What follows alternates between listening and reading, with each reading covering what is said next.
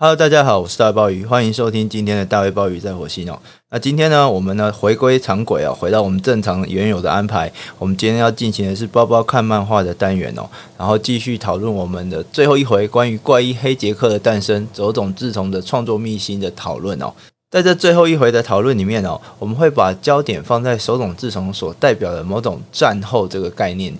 战后对于日本这样的一个呃发起二次世界大战战争，并且呃在战时受到原子弹轰炸，然后在战后复苏的国家来讲哦，战后其实是一个非常重要的命题哦。那尤其是像手冢治虫这样一个一九二八年出生，可以说呃整个成长的过程是横跨整个战前战争的爆发到战后过程的这样一个世代的人来说，战争或战后对他们来讲哦。对他们这一世代的人来讲，有着非常复杂的情感，而且是理解他们非常重要的概念哦。呃在《怪异黑杰克诞生》这套漫画里面，直接触及战后的话题的，大概就只有一回左右的篇幅哦。但我认为那一回是非常重要的，而且是呃，可以说是《怪异黑杰克的诞生》当中，对于理解手冢治虫这个人的呃创作性格或创作特质。非常重要的一个切入哦，所以我觉得有必要呢拿出来跟大家分享一下，讨论一下。那也借由这个分享和讨论呢，为这一套怪异黑杰克诞生的讨论呢画下一个句点哦。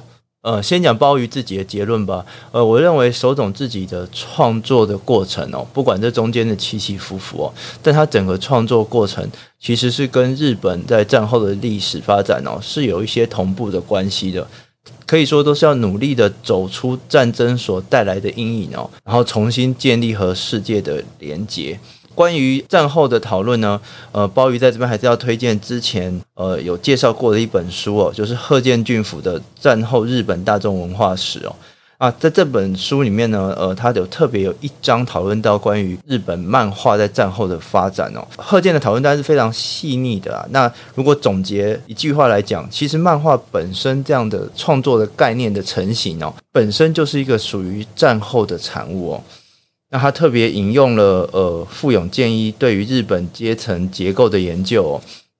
他指出其实呃漫画的兴起哦。和当时日本战后大众社会的兴起哦，有着息息相关的关系哦。特别是在呃韩战之后，日本因为韩战的关系，在技术的革新或者是经济的成长上都有高度的发展哦。然后将一个农业社会国家的日本哦，转型成工商业社会哦。而这样的一个转型的过程哦，呃，带来各式各样的冲击。这些冲击，不管是经济的实物面上的，在文化上面哦，也是造成非常大的变化。那漫画这样的东西的出现，发展出像 manga 这样自己属于日本的呃图像的语法哦，很大一部分其实也就是在这个战后转型的过程当中呃慢慢建立的。贺建举了很多呃日本早期非常重要的漫画家，比如说像白土三平、水木茂、拓殖一春。啊，他举这些漫画家的时候，都特别强调，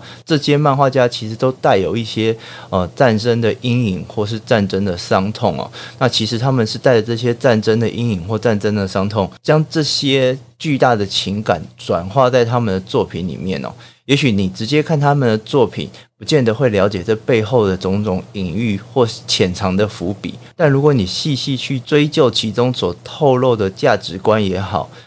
呃，情节也好，都可以看到，那可能是对呃战前或战时呃种种的创伤的回应哦，甚至隐藏着一些呃对于当时的批判哦。而且贺建俊夫也特别强调少女漫画的崛起哦，他认为少女漫画崛起也象征了某一些女性想要摆脱哦传统日本社会的那些束缚哦，用想更有想象力的方式哦表达自己的主张哦，所以在贺建俊夫笔下的呃日本的战后漫画可以说是在大众文化社会发展之下努力要走出自己的一条路的过程哦。那和日本在经济呃逐渐恢复，在战后逐渐复苏，要走出自己一条路的那个路径哦的发展取向哦，其实是相呼应的。而这一点，其实在上一次讨论贺建俊府这本书的时候，呃，我其实也就有提到，我觉得非常有趣的是，我不太能理解为什么贺建在整篇关于日本漫画讨论当中哦，竟然没有提到手冢治虫哦，嗯，他们两个并不是不熟悉，事实上他们也有出版过呃对话集这样子的东西哦。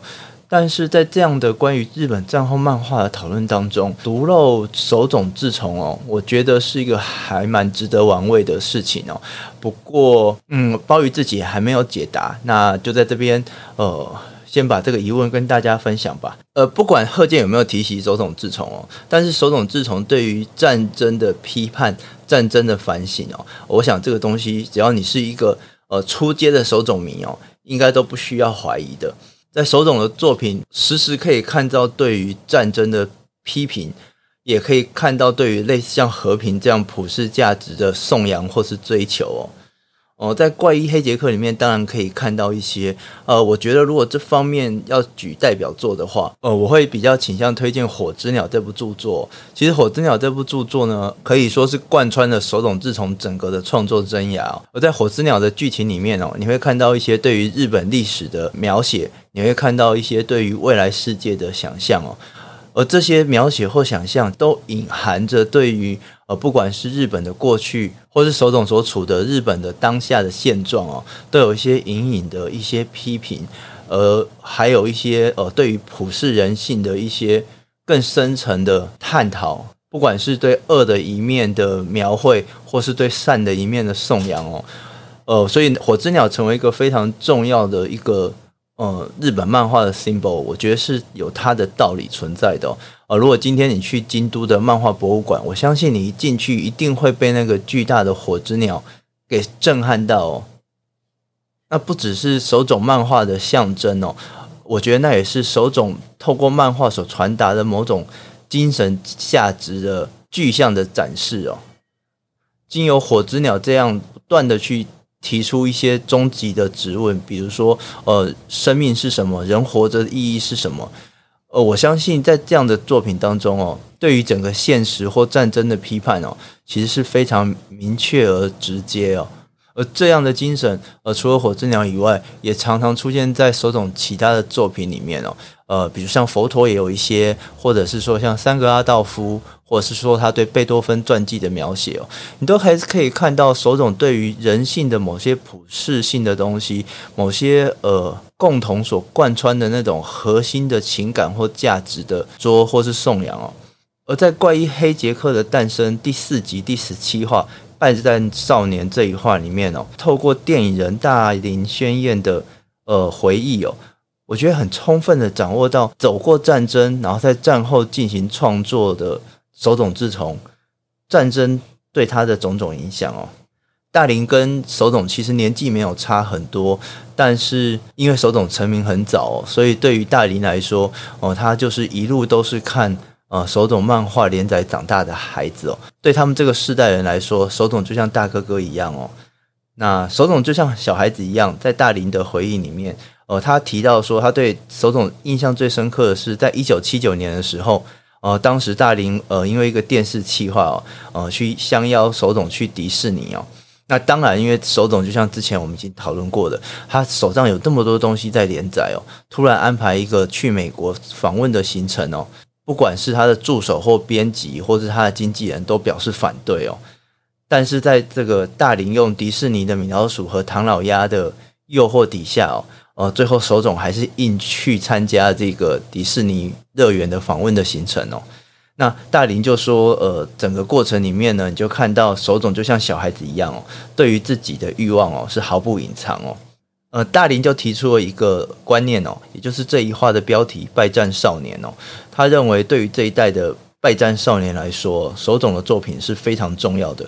呃，其实手冢自己呢，也算是败战少年的一代哦。他们都成长在呃战时的日本哦，那也经历了战前呃日本不断的右倾，不断的走向军事独裁的这个阶段哦。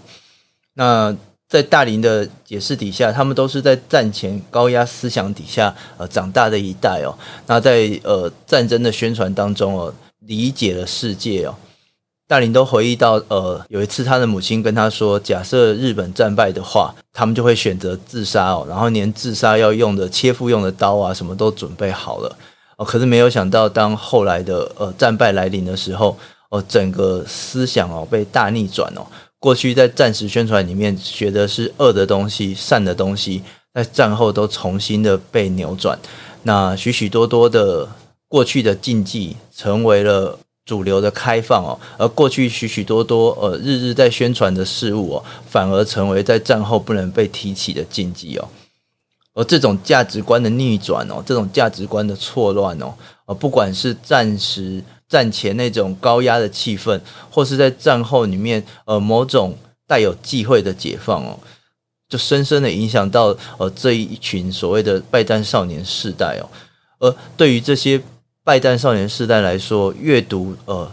跟他们有共同背景的手冢治虫的创作，其实是某一种在心灵上面的解放和疗愈的过程哦。他特别提到，其实是一个很少人会提及哦，可能真的是要大龄这个世代人才会注意到的手冢的作品，叫做《失落的世界》哦。他特别提到说，其实《失落的世界》的原稿在绘制的过程的时候，呃，其实真的是在战争进行的时候绘制的。而那个时候，手冢真的也是一个少年的身份哦，哦，借由漫画去呈现他当时内心所接触到的现实哦。所以在那样的漫画里面，在大龄的。形容当中哦，它里面充满了某种对于未来的绝望，而这份对未来的绝望哦，其实是他同时代的人所能共同理解、所能共讲的某种压抑哦。而同时呢，借由漫画，借由这种对于迪士尼的呃学习或者是临摹的这种呈现的方式哦，在里面又看到了某一种内心的自由哦，在这些图像、在这些剧情当中哦，可以跳脱呃，不管是战前。战时或是战后哦，那充满禁忌的各种压抑哦。而大林特别提到一个在手冢漫画常出现的符号哦，呃，就是葫芦珠哦，就是一个嗯，你如果看过手冢漫画，就一定知道那是什么的东西哦。它其实会莫名其妙出现在很多地方哦，而且那些东西常常跟剧情无关哦。大林呢就提出了他对于葫芦珠这一个符号、这个图像的一个解释哦。那这个图像呢，呃，在手冢自己的回忆里面都有提及哦。那是在手冢小学的时候哦，呃，他妹妹乱涂鸦，随手画出来的角色哦。那手冢就很喜欢呃那个画面，所以后来就不断的放在他自己的漫画当中哦。而大理呢就提供了可以说另外一个面向的解释哦。他认为，呃，其实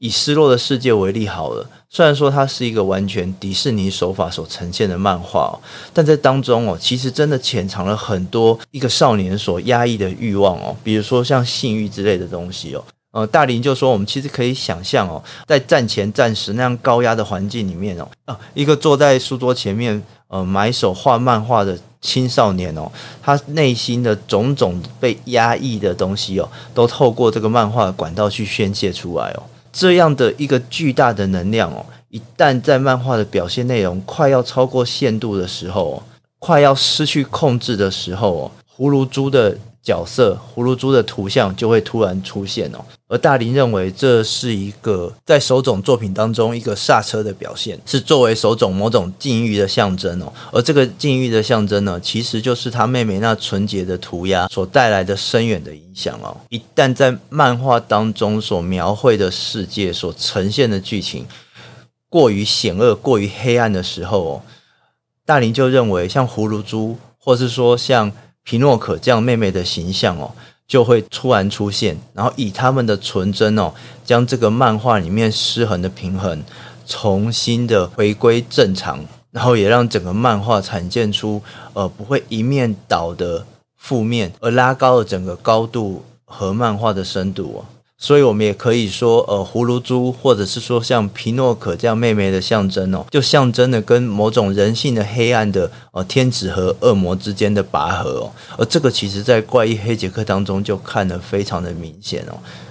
呃，我们可以在怪异黑杰克当中看到关于怪异黑杰克所经历的种种剧情哦。往往都是在广义的善恶之间拉拔哦，不见得有一个所谓明确的对错，而是更接近呃人性在于负面和正面之间的徘徊和拔河的过程哦。所以呃，大林就说，在手冢的这个作品当中所呈现的内心的自由哦，这些让拜占少年们所憧憬的想象力哦，这些自由哦，绝对不是为所欲为的。大林认为。啊手冢治虫当中那种强烈的冲动与强烈的压抑两股力量呃交缠而产生的纯真哦，才是手冢治虫创作的本质哦。呃，我想这是一个非常呃深刻的一个观察哦。很多朋友应该都看过手冢的作品，应该也都看过那个葫芦珠的符号哦。但是呃，可能我们没有那样的经历，那我们也很少去进行呃这样深度的思索，所以我们常常就真的就只是把它当做一个有趣的符号就带过去了。而仔细去想想，确实就像大林说的。呃，那样的一个看起来突如其来的，呃，看起来充满卡通意味的图像哦，也许真的就是像皮诺可这样妹妹的角色在怪异黑杰克所发生的作用哦，让手冢的作品哦不会流于一个对内心的冲动，或是对现实黑暗的臣服，或是某种过于强烈的批判哦，而用一种可以说更平衡的，呃。更温暖的方式哦，去限制恶或是负面的蔓延，然后重新的找到某种身心的平衡哦。这种平衡不只是作品的，呃，我相信对作者也好，对读者也好哦，都是一个非常温暖的一个样貌哦。而这也体现在了呃，我觉得日本战后的发展哦，作为一个在战火当中，呃，背着不管是。败战的责任，或者是说原爆的废墟这样的一个国家哦，在战后呢，他同时想要重新的站起，重新的恢复，但却又同时必须要面对种种的压抑和限制哦。我们常常会谈到，呃，日本在战后有所谓右派或左派在思想上面的呃冲突或是对立哦，我们也会看到很多激进的。呃，右派的诉求，比如说像三岛由纪夫就是个非常有名的例子哦。那我们也会看到，在另外一端的左派的呃知识分子或学生也好，某些过激的举动哦，我认为这种冲动的举动，以及对于这种冲动举动的限制哦，某种意义上也可以说是手冢作品所体现的一些现实上面的情感哦，那种快要失控的冲动和面对那样冲动。必须踩下刹车的压抑哦，两者之间所构成的某种像大林所说的纯真的感觉哦，那样纯真的结晶哦，也许真的就是手冢的漫画，或者是说日本漫画所代表的象征或是作用哦。而这样某种纯真的救赎哦，对于呃拉力和张力之间的平衡哦，甚至它不只是日本的，而是整个世界。或是属于普世所有人性的共同需求哦，而这也是作为战后少年一代，呃，我们可以在手塚治虫身上所看到的一个另外的特质哦，就是他真的很努力的要呃走入国际的社会，而且是一种比较亲善和善的方式走进国际的舞台哦。在关于黑杰克的诞生里面哦，呃，反复的提到呃，手塚对于迪士尼的热爱哦，你可以想象这样一个热爱迪士尼的少年，在战时呃，美日正式成为对手的时候哦，呃，所受到的压抑和打击哦。而在关于黑杰克的诞生第三集里面哦，呃，其中有两话叫做手冢治虫与六位孙悟空哦，也特别提到在。四零年代，手冢治虫第一次看到呃中国的动画创作者万爱明、万古瞻哦，所谓的万氏兄弟哦，他们当时在一九四零年所录制的《铁扇公主》的动画哦，他这部动画在一九四二年日本上映的时候，呃，手塚治虫就说他深受震撼哦。用他自己的话来说，假设迪士尼的动画呃给予的手塚是某种梦想哦，那《铁扇公主》这部。万氏兄弟所做的中国动画呢，呃，给予的手塚治虫就是勇气哦，就是呃，即使是亚洲也能够做出不逊于美国的动画作品哦。而不管是迪士尼所带来的梦想哦，或是万氏兄弟所带来的勇气哦，呃，这些强大的呃鼓舞或是情感哦，其实在战争的割裂底下哦，都受到了中断哦。所以也是从这个角度哦，我们大家就可以理解手冢治虫那个永远放不下的动画梦哦，那个可以真的是呃不计成本哦，然后也要反复的去尝试的这个动画的梦想哦，其实也可以当做就是要重新拾回那个在战争中断的梦想和勇气哦。而所以呢，首冢治虫对于中国是非常友好的。他参加了许多和这种中国的互动的活动哦。那其中大概最有名的就是他，即使已经呃胃癌缠身哦，他都还是特地前往中国参加呃和中国当地漫画和动画创作者的交流哦。而这种呃走向中国的这些举动，我们真的可以当做是某一些呃努力要弥平战争伤痕的行为哦。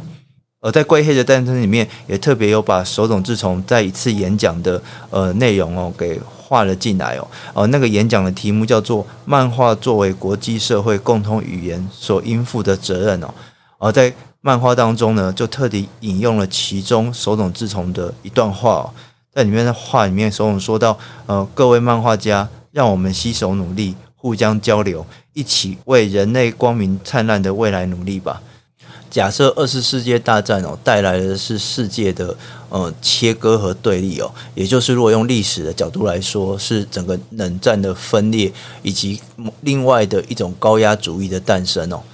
不管是在呃美苏双方都是一样的情况哦。那手冢治虫的漫画所要努力的就是要哦、跳脱或是弭平这些所战争所带来的分裂，战争所带来的对峙哦。某种意义上，也就像大林刚刚所形容的，用漫画的纯真哦，去重新的修复那个因为战争所带来的冲动或压抑、充满破碎的战后的世界哦。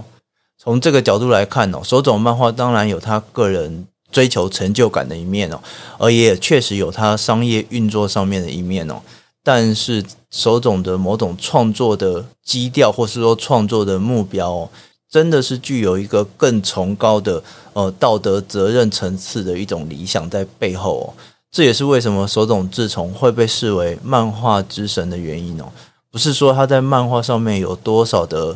呃成就或是丰功伟业哦，而是他在漫画当中，在这些纯真的图像底下，希望能够改变世界，希望能够提升人性的努力哦。整套关于黑杰克的诞生哦，有一个桥段哦，其实我一直不是很能理解，呃，要怎么去解释哦，呃，就是上次有提到的哦，这本书的采访团队去访问手冢真的时候，手冢真就突然对呃这个漫画家吉本浩二说，他其实本来哦不是很能够理解为什么要把手冢治虫画成漫画当中的模样哦。而手冢真的这个质疑其实是有道理的。如果你真的去看呃手冢的样貌的话，和这部漫画所呈现的手冢造型哦，是真的有点不太一样。然后手冢真就说，当他看到《关于黑杰克诞生》的作者吉本浩二的时候，他就恍然理解为什么要把父亲画成这样哦。然后并且要求吉本浩二说，呃，希望呢在漫画中呢，他也能够用呃父亲的脸孔当做自己的脸孔哦。那因为他毕竟是手冢治虫的儿子哦，我其实不是很能理解为什么呃手冢真的质疑在看到呃吉本浩二的时候就得到解答哦。那我自己的想法是，假设你去找吉本浩二的照片来看的话，你会发现漫画当中那个手冢治虫的造型哦，其实更像吉本浩二自己的面貌特征的投射哦。也就是说，嗯、呃，可能吉本浩二有掺杂的自己的样貌，绘制了这个手冢治虫的造型哦。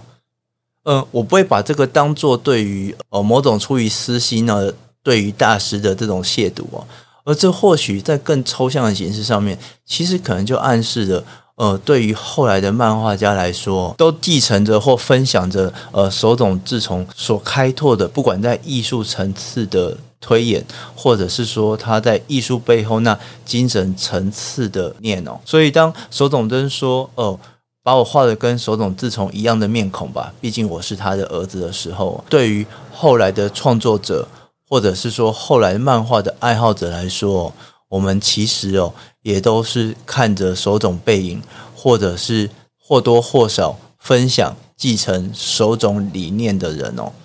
而这也是手冢治虫会被称为漫画之神的原因哦。而这也就是为什么怪异黑杰克的诞生、火之鸟、佛陀等这么多的作品哦，可以历久弥新的原因哦。对于一个走过战前的压抑、走过战时的动荡、走过战后的变动的这样一位创作者哦，他以他的纯真想要去化解人性或是现实的冲动和压抑哦，而这样的使命哦，可以说是非常崇高，也可以说是永远不会有真正达成的一天，需要后继者不断的努力。不断的追寻，不断的继承哦，开拓了这样一条道路，或许才是手冢治虫和他漫画最伟大的地方，也是我在看《怪异黑杰克》的诞生所能得到最大的感动。我是大卫鲍鱼，以上是今天的大卫鲍鱼在火星，我们下次见。